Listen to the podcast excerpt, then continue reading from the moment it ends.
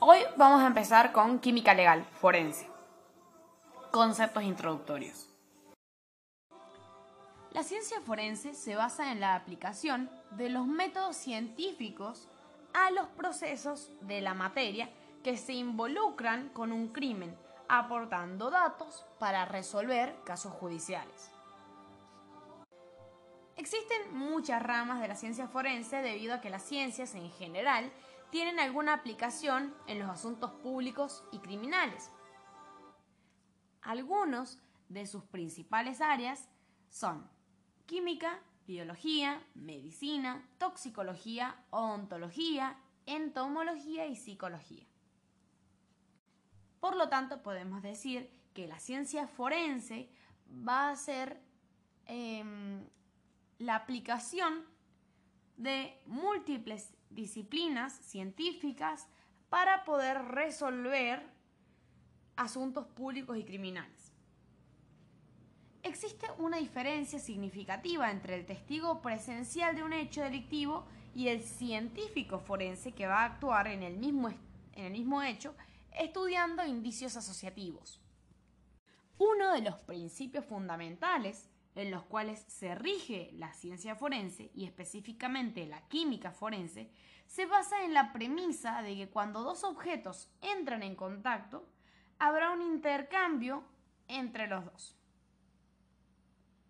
Edmund Lockhart, padre de la criminalística moderna, popularizó la frase cada contacto deja un rastro, provocando así un giro en la metodología investigativa.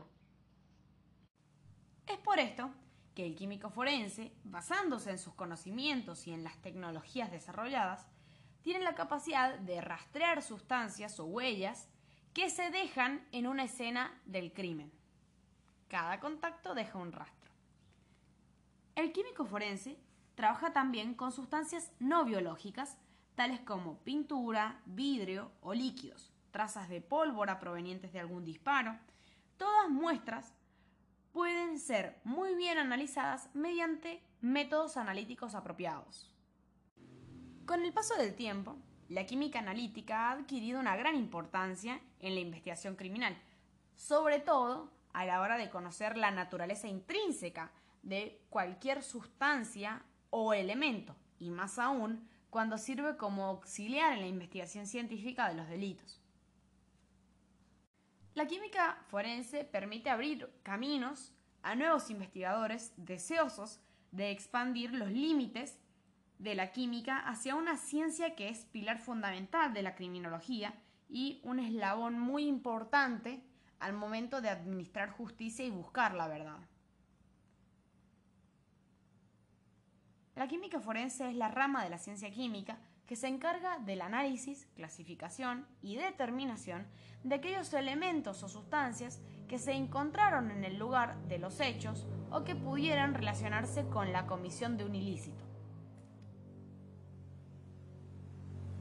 La importancia que ha adquirido la, química analítica en la investigación criminalística proviene de su estrecha relación con estudios periciales de otro tipo, como son la balística, la hematología, la genética forense, la grafoscopía, incendios y explosivos, entre otros. La química está presente cuando existe la necesidad de conocer la naturaleza intrínseca de cualquier sustancia o elemento, y más aún cuando sirve para auxiliar en la investigación científica de los delitos. Los peritos químicos son requeridos para participar en diferentes situaciones durante un proceso legal. Su presencia es indispensable en las especialidades como balística forense.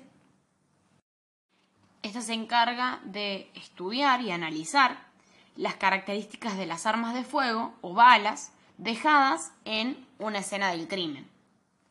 Las pruebas que se realizan dentro de la balística forense son prueba de Walker, que sirve para determinar si el disparo por arma de fuego se hizo a corta o larga distancia y se realiza únicamente en ropas o prendas. Prueba de Harrison se practica con el fin de conocer si un individuo realizó un disparo con un arma de fuego.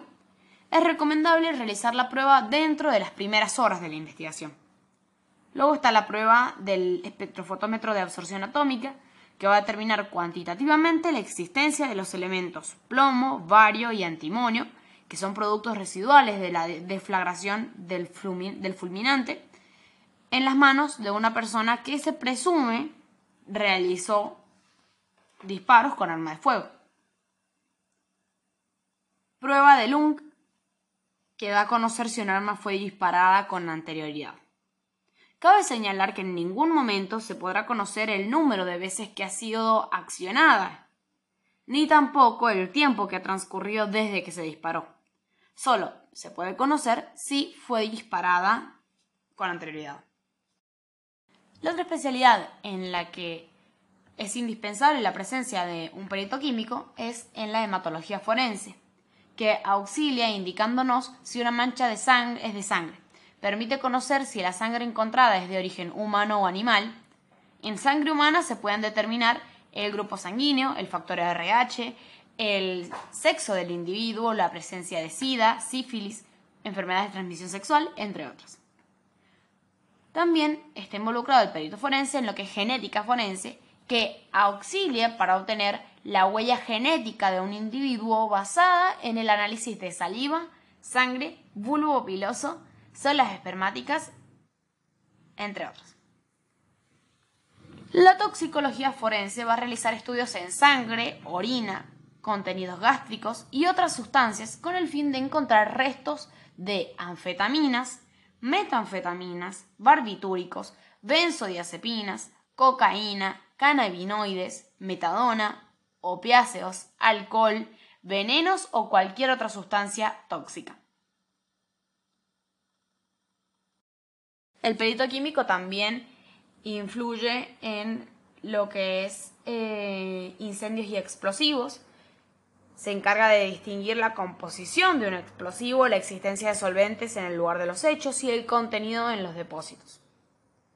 Otras ciencias en las que está involucrado el perito químico es en entomatología forense, investigando tóxicos y entomotoxicología, en la odontología forense, investigando manchas de fluido bucal, por ejemplo. En la documentología forense, investigando el papel, las tintas,